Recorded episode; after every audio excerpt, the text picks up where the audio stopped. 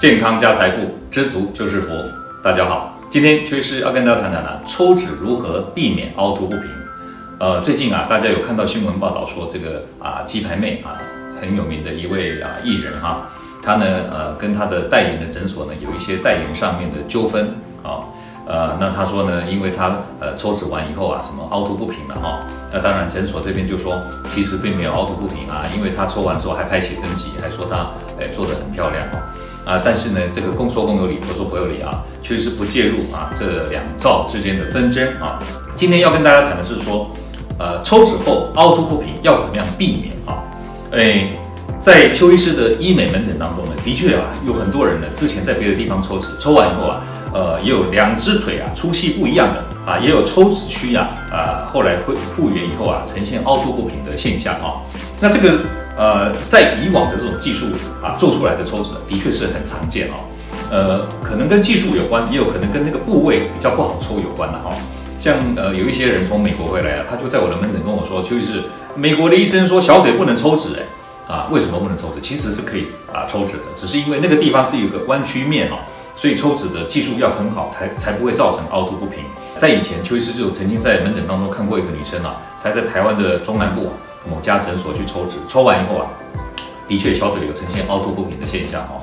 那么邱医师今天就是要跟大家讲说啊，抽脂要怎么样避免凹凸不平哦。如果你是啊医疗人员，当然你可以学到今天啊抽脂的技术，怎么样避免凹凸不平。如果你今天是消费者，那么呢，你已经被抽到凹凸不平的，有没有办法解决？还是有办法解决的哈。首先就是要讲说，怎么样避免凹凸不平啊？呃，像邱医师以前曾经在我的诊所开过一个 workshop，来教其他的医生怎么样啊做很瘦女生的自体脂肪的隆乳。那很瘦女生脂肪很少，那又要抽到足够的油，那就必须说在同一个部位抽脂要抽到很薄很薄，或者是要抽很多个部位。那这样的情况底下呢，如果你没有很好的技术啊，就的确很容易造成凹凸不平。呃，以前邱医师发表医学论文的时候啊。这个外国审稿的医师啊，还要求邱医师说，把那个抽脂前后的照片寄给他们看，因为他们不太相信说这样的情况，这么瘦的女生啊，如果要抽到足够的油，又要打胸部啊，很难避免啊，在抽脂区造成凹凸不平。结果邱医师把照片给他们看，他们一看以后都觉得不可思议啊，然后呢，那篇论文就通过了哈。那我今天要跟大家讲的就是说，基本上第一就是术前的评估很重要。术前评估啊，有时候你会发现说，它本身两只腿啊粗细就有点不一样哦，甚至呢，有的人是两只腿的粗细一样，但是呢，它脂肪厚度不一样，或者肌肉的粗细不一样。那这种呢，如果因为肌肉的粗细不一样，即便脂肪你两边都很对称的把它抽完以后，它后来呈现的是肌肉的大小不对称，也会造成两只腿的粗细不一样。所以这个时候就要有事前的评估。那这种事前的评估呢，就是用超音波啊，帮他照一下，了解一下他呃皮下脂肪厚度是不是两边一样厚，这样就可以避免两只腿的啊抽脂后啊不对称的问题。那第二个呢，就是在抽脂的时候呢，打入啊抽脂区，我们要打一种啊又有止痛又有啊避免流血这样的一个膨胀剂。那膨胀剂在打的时候呢，两边对称部位应该要打同样的体积的啊膨胀剂。以往的做法呢，是用膨胀剂打得越多越好，打到整只腿都膨胀起来，都胀大，皮肤变白，然后呢就认为这样打够了。其实如果你没有去算两边的剂量的时候呢，你可能两边打的量是不一样的。这是第二点。第三点呢，就是在啊抽脂的时候呢，两边呢要尽量能够抽对称的体积。超音波溶脂呢，就可以在两边呢啊乳糜化之后，用比较小的负压呢，把两边的脂肪呢啊都把它吸出来。那么超音波溶脂之后，因为脂肪会呈现乳糜化的现象，所以你抽出来的话，两边呐，它脂肪跟血水的分布呢会比较对称，不会说一边抽出来油多，一边抽出来血血水多，那导致呢这个呃抽的量根本是不一样的。那么传统的做法不是这样啊，传统的做法就是啊打膨胀剂，没有看两边体积有没有对称，打到好像都变白了这样，他就认为够了，知道吗？然后呢抽的时候也是一样，抽到用目目测的，看到两边抽的哎粗细差不多一样了，那你就呢觉得这样是 OK 了。结果呢，因为两边啊抽出来的油水的比例不一样。那而且呢，你呃膨胀剂打完以后抽的时候，并没有做一个乳糜化的动作，所以抽的时候并不是很匀称、很均匀的抽出来。所以你抽完之后，因为某些地方有肿，某些地方没有肿，那外表看起来一样的时候，消肿了之后发发现糟糕了，有些地方呢消肿了以后发现那边地方多抽了，然后呢呃这个某些地方没有肿，但是你却呢留下了比较多的油。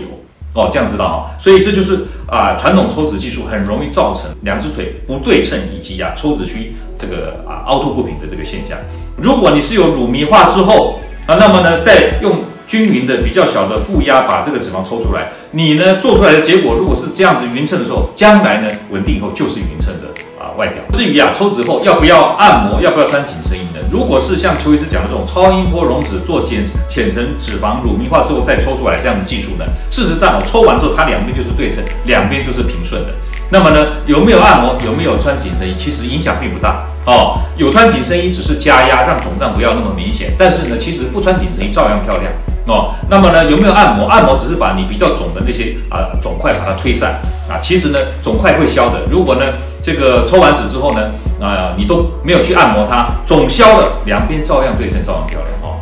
好，所以今天呢，邱医师就是跟大家分享邱医师的经验啊，在这个抽脂技术上面呢，其实呢可以用很好的技术，让两边的啊抽脂效果是一样的对称，然后呢啊抽脂的地方尽量避免凹凸不平哦。那即便呢在别的地方有抽脂以后凹凸不平呢啊，我们可以评估一下，它如果呢被某些地方被抽的太多，皮跟肉都粘在一起了，某些地方还有剩一点油没有抽出来，这样就会造成凹凸不平。那这种情况怎么改善呢？就是再重新的让脂肪分布一次，打完两边对称的膨胀剂之后呢，用乳糜化的这个超音波溶脂把它浅层脂肪都把它乳糜化之后呢，再让脂肪重新分布，有多的抽，有少的把它铺上去。那这样的话啊，修复以后呢，两边呢就会比原来的对称的很多哈。所以今天从鸡排妹的这个代言纠纷啊，邱医师联想到这个抽脂，呃，怎么样避免凹凸不平呢？跟大家谈一谈。希望这样的讯息啊，对你有所帮助。虽然说这个跟呃健康，你或许以为没有什么关系，但是你们知道吗？